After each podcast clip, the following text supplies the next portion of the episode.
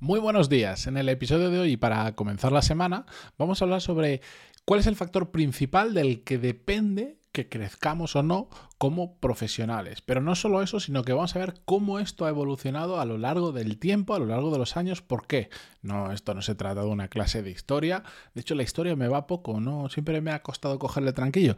Pero lo vamos a ver porque así vamos a entender por qué hay muchas personas que siguen utilizando el patrón que se utilizaba eh, hace 30 años creyendo que eso les va a ayudar a crecer profesionalmente. Y es que las cosas han cambiado bastante en los últimos años en el entorno profesional y yo creo que todos tenemos claro eso. Pues vamos a ver exactamente cómo ha hecho, qué era lo que antes se necesitaba para crecer profesionalmente, cómo ha transicionado hasta lo que hoy se necesita y a partir de ahí vamos a poder tomar mejores decisiones. Pero antes, este es el episodio 1305, si mal no recuerdo, lo estoy diciendo de memoria, yo soy Matías Pantaloni y esto es Desarrollo Profesional, el podcast donde hablamos sobre todas las técnicas, habilidades, estrategias y trucos necesarios para mejorar cada día en nuestro trabajo. Un simple recordatorio que ya que estoy haciendo el esfuerzo de grabar esto en vídeo, que recordaros que en Spotify además podéis mm, ver eh, desde el episodio 1300 todos estos episodios también en vídeo, que los queréis seguir escuchando en audio, los tenéis en cualquier plataforma en audio, pero además también en Spotify, digamos, podéis mm, escucharlo solo en audio, no hace falta que estéis viendo el vídeo, que, más de una persona me preguntó, joder, es que yo lo escuchado en Spotify y ahora de repente eh, lo, voy a tener, eh, lo voy a tener que descargar y voy a tener que extraer el vídeo porque entonces, no, no, no os preocupéis. Lo tenéis en todos los formatos como hasta ahora. Simplemente es algo añadido, algo que va más. Además, eh, es una forma que yo tengo de practicar, de soltarme delante de la cámara, que curiosamente he grabado cientos, cientos de vídeos delante de la cámara, pero esto, este rollo es diferente. Así que, bueno.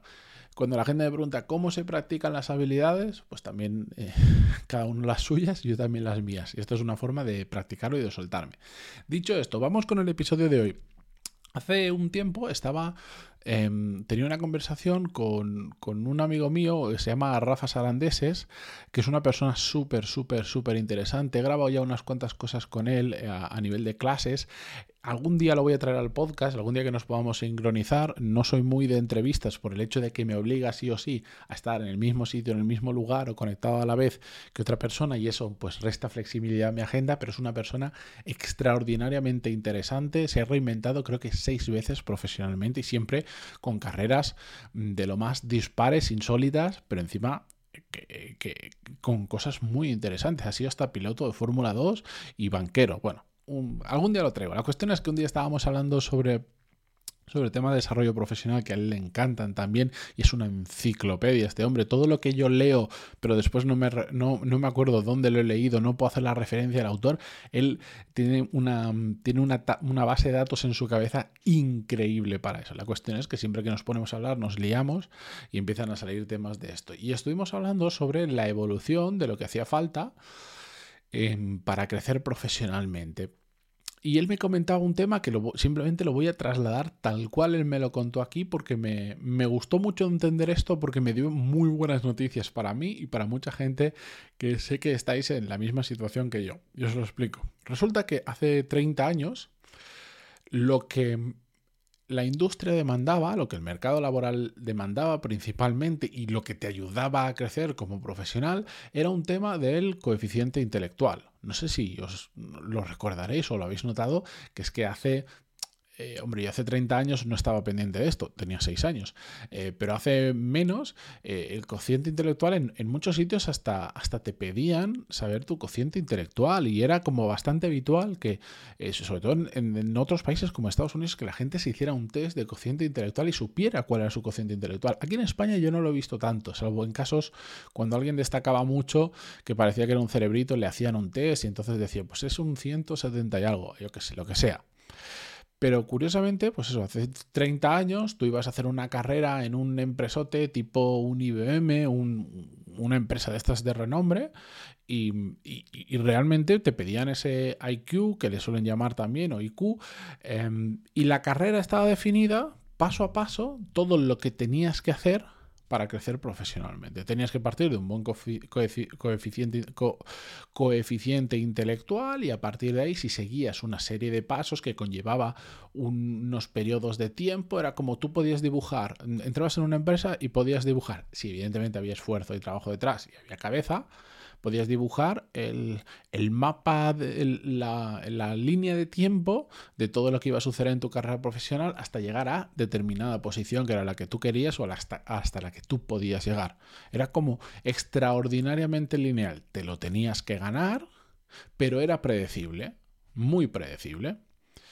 Con el tiempo llegó un señor hace ya no tantos años, un tal Daniel Goleman, que me imagino que muchos lo conoceréis, tiene un montón de libros muy interesantes, y fue el que acuñó el término, o por lo menos lo hizo famoso, de inteligencia emocional. Y dijo, señores, esto del IQ ya no basta, ya no, ya no es lo que va a marcar la diferencia, lo que va a marcar la diferencia es la inteligencia emocional, la capacidad que tengamos de empatizar, de conectar con las emociones de los demás y gestionar también nuestras emociones. Eso va a marcar la diferencia profesional, entonces si quieres crecer como profesional, ya no es que seas que tengas que ser tan inteligente, sino que sepas controlar tus emociones y mimetizarte con lo que tienes alrededor. Ese fue el paradigma hasta hace no mucho. Pero ha vuelto a cambiar. Ha vuelto a cambiar y volverá a cambiar.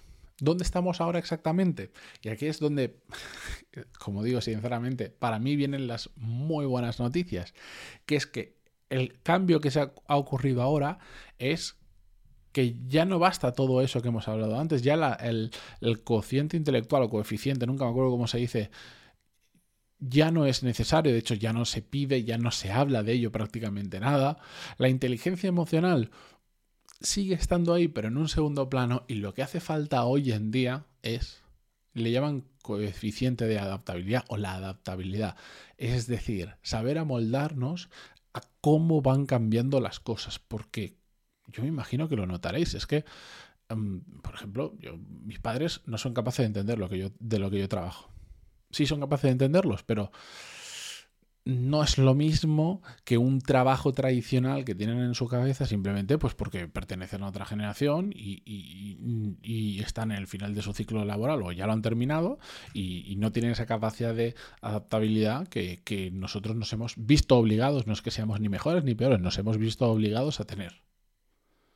Pues es que eso es lo que hace falta. A mí me acojona con perdón, pero sin perdón, eh, cuando veo gente que todavía piensa que tienes que ser muy inteligente para que te vaya bien profesionalmente y que creen que las habilidades que hace falta desarrollar son esas que hacían falta hace 30 años y que van más por el politiqueo y todo esto dentro de la empresa que por sus propias capacidades de adaptarse a los nuevos trabajos o gente que dice, no, es que yo soy arquitecto, yo soy informático, yo soy no sé qué, yo soy no sé cuánto y no soy otra cosa, no puedo hacer otra cosa. Mm, amigo mío, lo que hace falta hoy en día, siempre he dicho, es ser flexible, saber adaptarnos a las situaciones em, y saber, saber afrontar retos nuevos constantemente. Y esa es la clave hoy en día para crecer profesionalmente, aparte hace falta mucho trabajo, aparte te lo tienes que merecer, aparte es esfuerzo, es cabeza, son muchas cosas. Claro que si no vale, no vale con decir, no, si yo me adapto a lo que sea, ya, pero para poder adaptarte a lo que sea, tienes que tener muchas habilidades en la mochila, tienes que saber crear nuevas habilidades por el camino y de forma cada vez más rápida. Tienes que tener inteligencia emocional, tienes que eh, tener capacidad de esfuerzo, tienes que hacer las cosas bien, con cabeza. Lo bueno es que ya no depende de tu inteligencia, de tu coeficiente intelectual, de tu IQ, como le quieras llamar.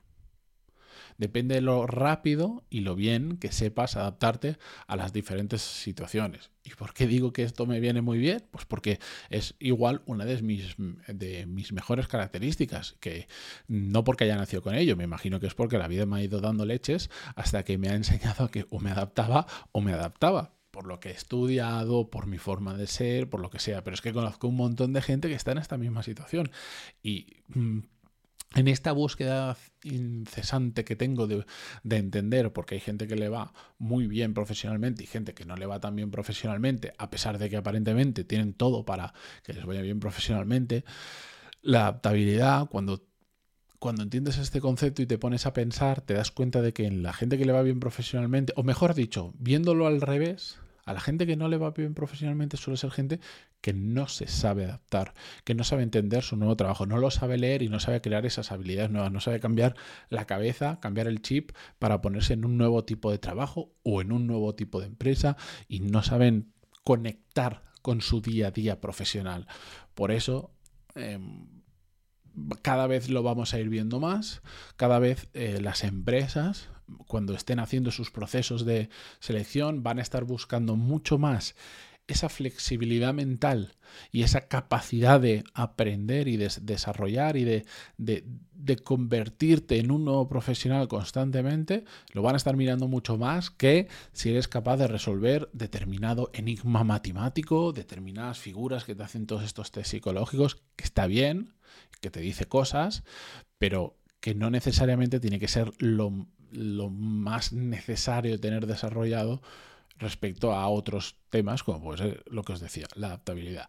Así que, nada, esto, es, esto no es práctico lo que os estoy contando, lo sé. Hoy no es un episodio práctico, es un episodio casi informativo, pero que al menos nos enseñe dónde estamos, cuáles son las reglas del juego y a partir de ahí, seamos nosotros los que decíamos si queremos jugar con esas reglas, al saberlas y queremos tomarlo como una ventaja para crecer profesionalmente, o seguimos haciendo las cosas como hace 30 años, que lamentablemente no funciona en la gran mayoría de casos, salvo en determinadas empresas que se han quedado pues 30 o 40 años atrás. Sea como sea, gracias por estar al otro lado. En Spotify, si lo estáis escuchando desde el móvil, gracias por dejar esas reseñas de 5 estrellas. Muchísimo. Ya, no sé cuántas llevamos, llevaremos 850, las habremos pasado seguro. Que lo cual me alegro mucho, pero son muy pocas para todos los que somos escuchando esto todos los días. Así que mm, es un esfuerzo mínimo eh, que tenéis que hacer y que yo os agradezco muchísimo más de lo que os conlleva a vosotros hacer eso. Así que nada, mañana continuamos con un episodio. Adiós.